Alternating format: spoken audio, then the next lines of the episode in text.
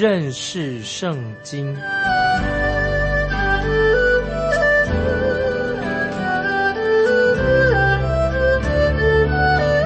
认识上帝的话，把上帝的话带到全世界。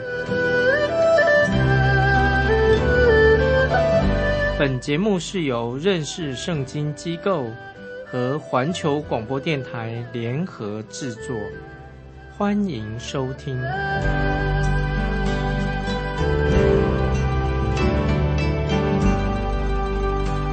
亲爱的听众朋友，你好，欢迎收听认识圣经，我是麦基牧师。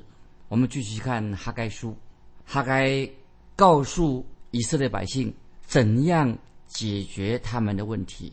解决问题答案很简单，也很清楚，让你觉得这还需要讲吗？这个问题太简单了。神命令他们重建圣殿，这个就是答案。告诉他们要做三件事情，神命令他们重建圣殿，要他们做三件事情。你看，这个时候以色列百姓面临到个人利益上的冲突，他们把自己的房子盖的。比圣殿还漂亮，认为自己的房子比盖圣殿更重要。他们把他个人的利益放在神的计划之前，他认为自己的事情重要，神的计划不重要。在马太福音六章三十三节，听众朋友把这节经文记在心里面。马太福音六章三十三节，主耶稣说：“要先求神的国和他的义。”这个义是指的是什么意思？神的国的神的国，神的义，这义是指什么呢？就是要我们在耶稣基督里面，当听众朋友，你有了耶稣基督在你的心里面，你就有神的祝福，神一定会祝福你，你不会有缺乏。金钱的事情，问题不在金，金钱可以是很属灵的。听众朋友，不要说金钱啊是很邪恶，金钱可以很属灵的，就看你怎么样使用你的金钱啊，这是重要。问题不在金钱，在你怎么用它。如果你的家能够荣耀神。你的家就是非常属灵的一个家庭，你的家可以成为一个为神做见证的地方。可是你的家庭是可以为神做见证的地方吗？你的家也可以作为聚会的地方，可以在那里聚会。你的家里面也可以作为一个灵命更新的地方。你的家庭也可以作为一个查经的地方。你的家庭是这样吗？那么，听众朋友，你我的家就可以像教会一样，你的家跟教会是一样的。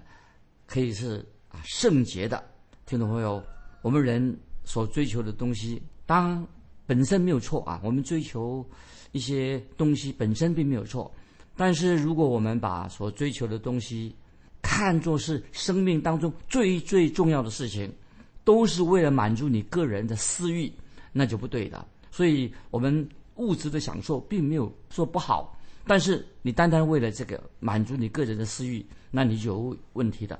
这个时候，神透过先知告诉哈该时代的百姓，他们该做什么啊？现在我们看哈该书第一章第八节，哈该书一章八节，你们要上山取木材，建造这殿，我就因此喜乐，且得荣耀。这是耶和华说的。要解决以色列百姓的问题，方法很简单，他们要做三件事情：一个是上山上山去；第二是上山取木料。第三，建造圣殿。那么这三个三件事情，那么我个人很怀疑以色列当时的以色列百姓是不是已经了解神透过先知告诉他们的意思是什么？就是了解神的心意是什么？如果当一个人啊，他眼中只有自己，那么一个人只把把自己当成中心的话，那个人就会像瞎子一样看不清楚啊，因为他以自我做中心的话，当然事情都看不清楚的。本来事情很简单。问题，因为他自我中心，问题就变得很复杂的。有人说，啊，人生好复杂啊！听众朋友，你听过没有？人说人生太复杂了，啊，我们需要请教医生、精神科医生啊，来把事情搞清楚。听众朋友，其实人生的问题不是那么复杂。如果你把神敬畏神，把神放在一个你的心里面，放在一个正确的位置上，神就会指引你如何来。过一个正常的生活，就不需要去找精神科医师了。但是首先，你必须要把眼中的帕子除掉啊！你眼眼睛啊，被帕子蒙住了，要把这个帕子拿掉。所以哈该先知告诉说：“你们要上山取材。”听众朋友，因为你没有去过以色列啊，如果你去过以色列，你可能没有去过的话，就不了解神为什么命令以色列百姓要上山取材、取木料。因为今天，今天以色列这个地方啊，已经是变成光秃秃的，什么树都没有了。因为长年以来，以色列百姓他们虽然种了许多的树，但是仍然是光秃秃的，看不到一片绿色。可是以色列这块地图之前啊，曾经是遍满了树木，就像今天我们读这些经文一样啊。如果山上没有树的话，那神绝对不会说叫他们上山上取木材。以前的会说山上树木绿树很多啊，可以上山。取木材啊，取木料。那么，听众朋友，到底你你问说，哎，发生了什么事情啊？这些树怎么都不见了？听众朋友，我要告诉你，就是在主后七十年，主后七十年，时间在主现在，罗马军队入侵以色列的时候打进去了。罗马军队入侵以色列国，不仅仅的把耶路撒冷摧毁了，也是把那块片满树木的那个地摧毁了，把树砍光光的。啊，就是主后七十年啊，神的审判。听众朋友，请再注意，这个时候，神告诉哈该，告诉要哈该告诉百姓，解决问题的方法很简单：第一是上山，第二是取木料，第三建造圣殿。就是上山去砍树，把它做成木材，当然要花许多功夫，也很费力。听众朋友，如果以色列百姓不愿意、不准备为神做工，如果听众朋友你也是，你虽然你是个基督徒，你也不愿意。做神要你做的事情，听众朋友，你有没有愿意做神要你做的事情？那么你读圣经干什么呢？就算你因为你不愿意做神要你做的事情，那么你研读圣经、读圣经啊，听广播去做礼拜，对你帮助并不大。神是叫我们一个基督徒要做事啊，要做听神的命令去做事，遵行神的旨意。所以哈该书的信息是什么呢？就是强调传福音、传神的道的事工非常重要，在。哈该书啊，这这一卷书当中，我们看到几个重点。第一个，神是先挑战他的百姓啊，就是告诉这些以色列百姓他们的责任何在，挑战他们，让他们去做。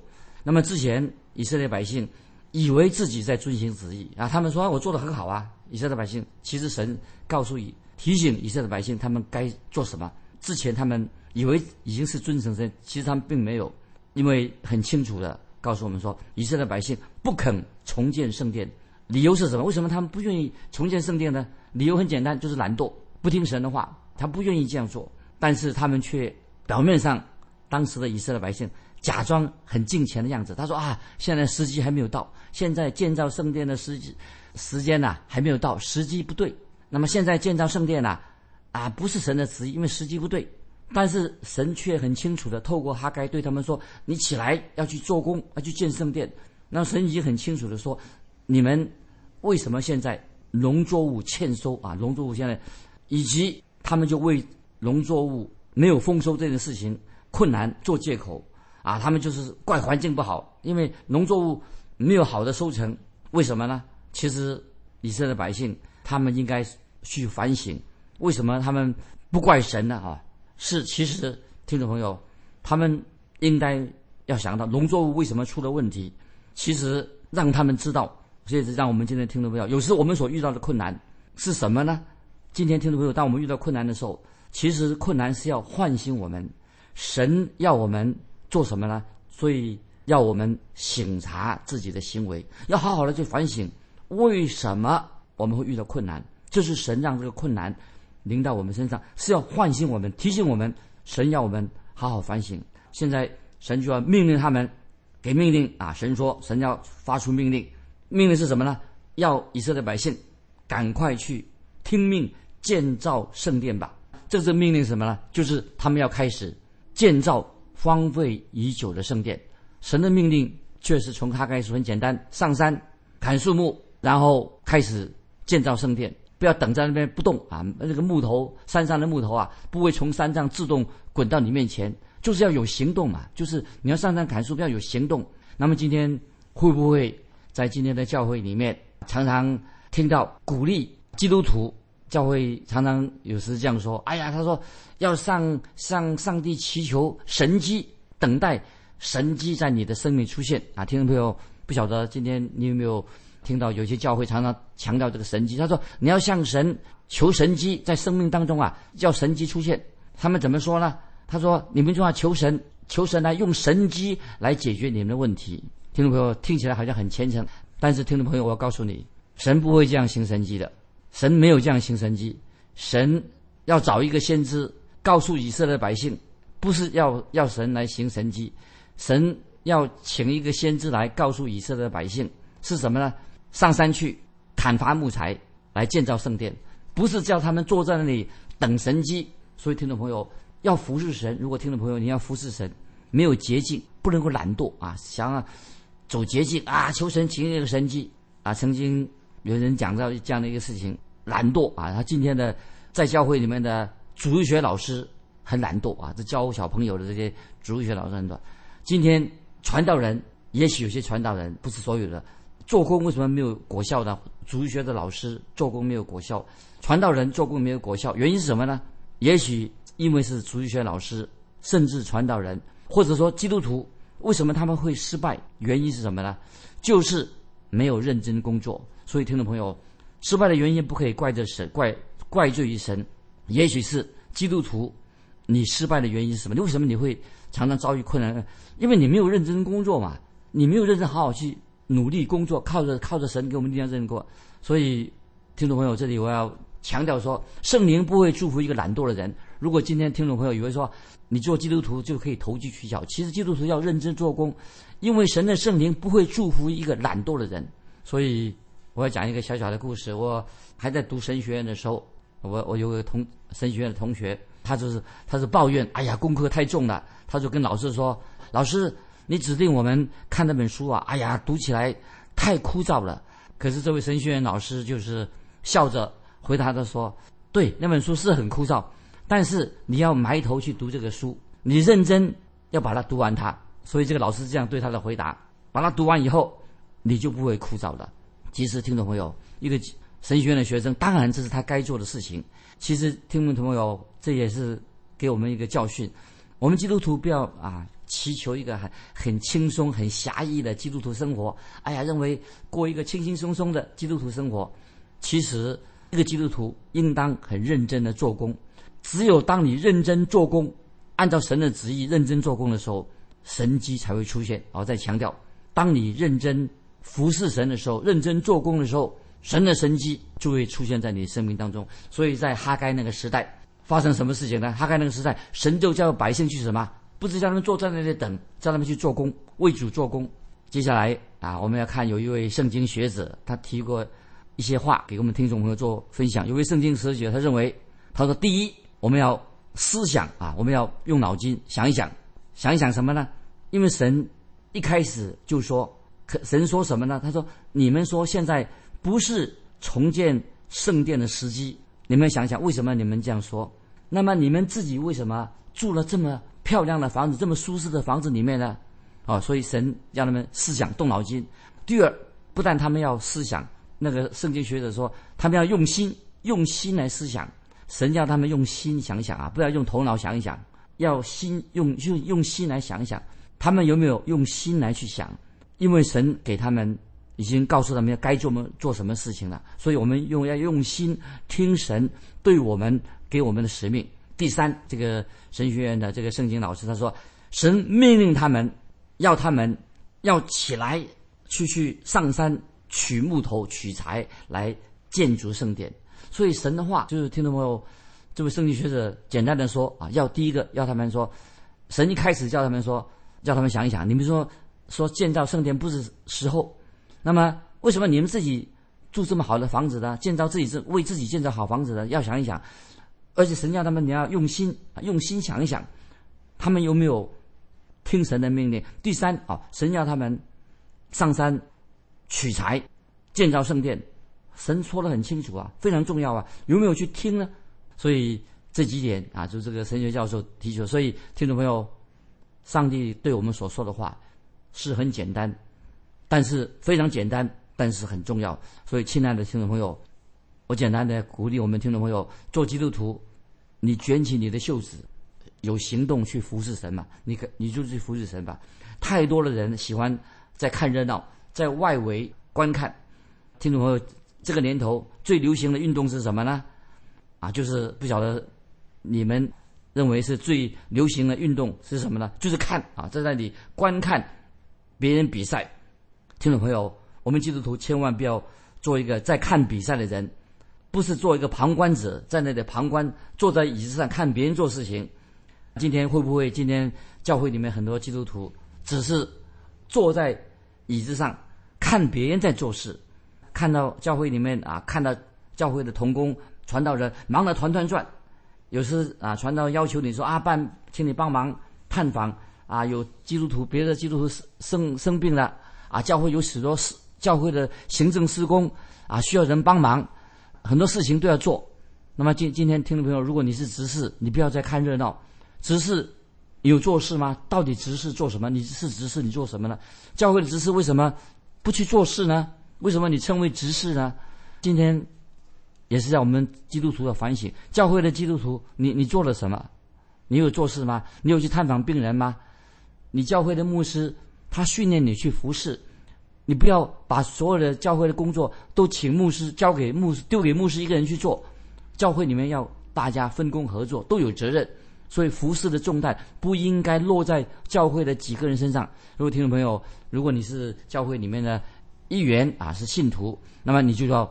参与做教会的施工，那么教会的施工很多，很迫切，需要人手去做，不要再做一个旁观者。我再举个例子，当我自己案例被做案例做牧师之后啊，那么这个是是我牧养的一个教会，是我的母会。那么感谢神啊，我是这个教会栽培我长大啊，我在这是我的母会。那么有一天啊，我在这个教会啊做。安利做牧师的时候，哈，有位执事，有人早晨有位执事在特别来找我，我不晓得什么事情，这个执事来找我，他说麦基牧师，他说我我不会哦，我不敢再公开祷告，叫我公开祷告啊，我不知道说什么才好，我不知道，我不敢再公开找到，我这我做不到，那我也不敢呢，在公开场合做事，在公开的场合说话，你叫我做事，也许可以，叫我在。公开祷告、公开的场合来说话的话，他说：“麦基牧师，你不要叫叫我在公开的场合说话啊，或者在叫公开呀，站在前人的面前祷告。”他说：“我这样哈会让你丢脸的，我也我自己觉得也丢我自己的脸，我就是不敢在公众大家面前呢祷告说话，因为我很这是我的弱点，我很难克服。”他就这样说这个理由。当这位执事他这样说的时候啊，他眼中哈流着眼泪。然后就只是啊，说，后来他对麦基牧师，他对我说，如果教会需要换灯泡，换要换屋顶，要做工换叫工人，你随时叫我，我乐意做教会里面的修缮的工作。后来听懂没有？当我自己牧会这个教会里面，当这个教会需要有人帮忙修缮教会的时候，我就找这位执事，一叫他的时候，很快不到一小时，他就叫了一堆人一起来，这个执事带头。一起做工，其实我知道这位执事是教会当中我所看到的最好的会友之一。那么这个人就像什么？就有点像哈该一样。哈该也是一个不是嘴巴出嘴出一张嘴，是认真做工服侍神的人。他做他该做的事情。那么我常常听有人哈，有人这样说：“哎呀，你们这个教会保养的真好，在你们这个教会敬拜呀，真是一个享受。”听众朋友。如果你听到有人这样说的话，哎，你的教会保养的这么好，在这在跟你们一起敬拜，实在一个享受。但是听众朋友，你知道吗？为什么这个教会看起来这么好吗？就是因为教会里面有些人，他虽然不愿意公开在公开的场合上祷告，不喜欢站在讲台上，他不喜欢，他不敢这样做。感谢神，就是因为这些人他不喜欢在公开的场合祷告。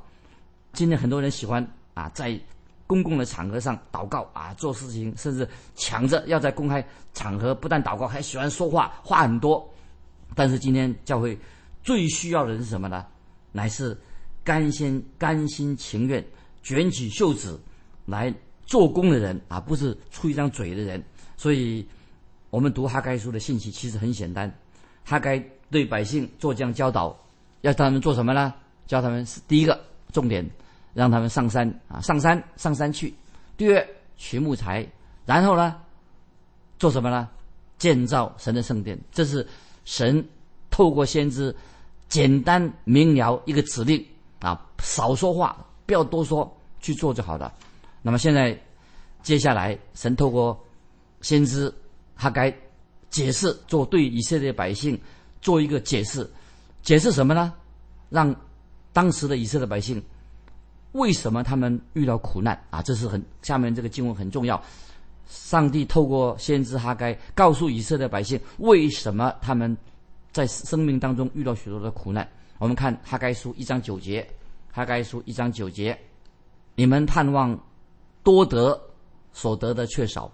哈该书一章九节说，你们盼望多得所得的却少，你们收到家中，我就吹去。这是为什么呢？因为我的殿荒凉。你们个人却顾自己的房屋，这是万军之耶和华说的啊！听众朋友，哈该说一章九节，神透过哈该说出一个症结啊，他说：“你们盼望多得，所得的却少；你们收到家中，我就吹去。这是为什么呢？因我的殿荒凉，你们个人却顾自己的房屋，这是万军之耶和华说的。他们这个时候，以色列百姓怎么样？个人却顾自己的房屋。”那么意思是什么？就他们所关心的什么？就是自己的利益，就是关心建造自己的房屋。其实这些以色列百姓啊，一直不明白为什么他们当时会遇到这么多的困难，这么多的苦难临到他身上。那么当然他们嘴巴不敢说哦，那是出于神把这苦难啊带来的。所以当时呢，以色列百姓可能是说：“哎呀，我今天运气不好啊，怪罪环境不好，运气不好啊，我诸事不顺。”啊，他们就说：“哎，旱灾又来了啊！”其实，神透过先知告诉他们说：“神透过先知哈该告诉他们说，我要你们知道，这是我就是耶和华神让旱灾到来。旱灾是神把它引动到来的，是我是你们所做的计划不成功。我告诉你们原因吧，因为我的店荒凉，所以神透过先知。”告诉他们为什么你们遇到这么多难处，是因为我的店荒凉，你们却花时间在装修，把自己家里的房子为自己把自己的家里面装修的漂漂亮亮的。所以听众朋友，这里我要在啊，提总今天听众朋友，主耶稣也诉说了哈该所说的一个原则，那么所说的可以应用在今天每一个。啊，今天基督徒的身上，今天听众朋友，你可以领受这神的耶稣所说的，跟他该说的重要原则一样。在听众朋友把经文记起来，马太福音六章三十三节，马太福音六章三十，主耶稣说：“你们要先求他的国和他的义，你们要先求他的国和他的义，这些东西都要加给你们。”所以，听众朋友，我们的生命，基督生有没有让神居首位？当你让神一切。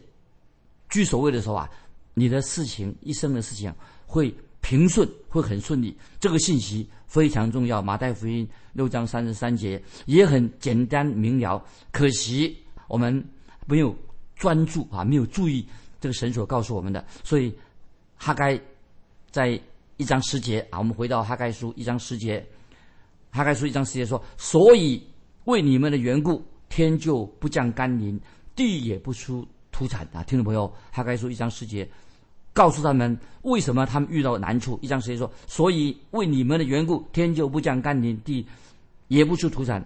当然不下雨，当然就没有收成。大麦、小麦不能成长，葡萄树不结果。那么，神告诉当时的以色列百姓：是我把水水龙头关起来了，让你们没有水。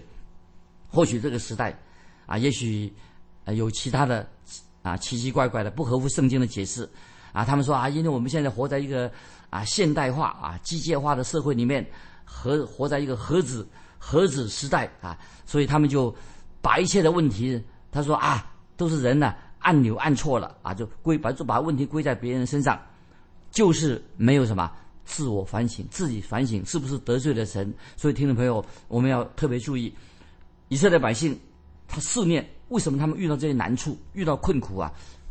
很清楚，就是出自神啊。所以哈该书一章十一节很清楚的说，哈该书一章十一节，我命干旱临到地土，山冈、五谷、新酒和油，并地上的出产。人民、牲畜以及人手一切劳碌得来的，神说的很清楚。因为我不再祝福你们，我收回我对你们的祝福。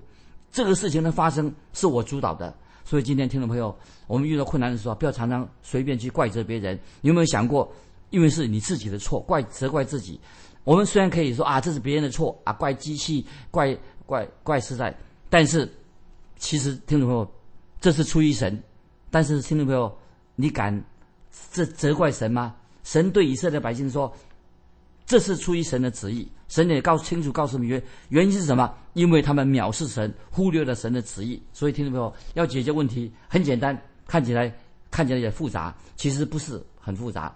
那么就是要一个变成一个新造的人，在基督里面，在基督里面悔改，变成一个新造的人，问题就可以解决了。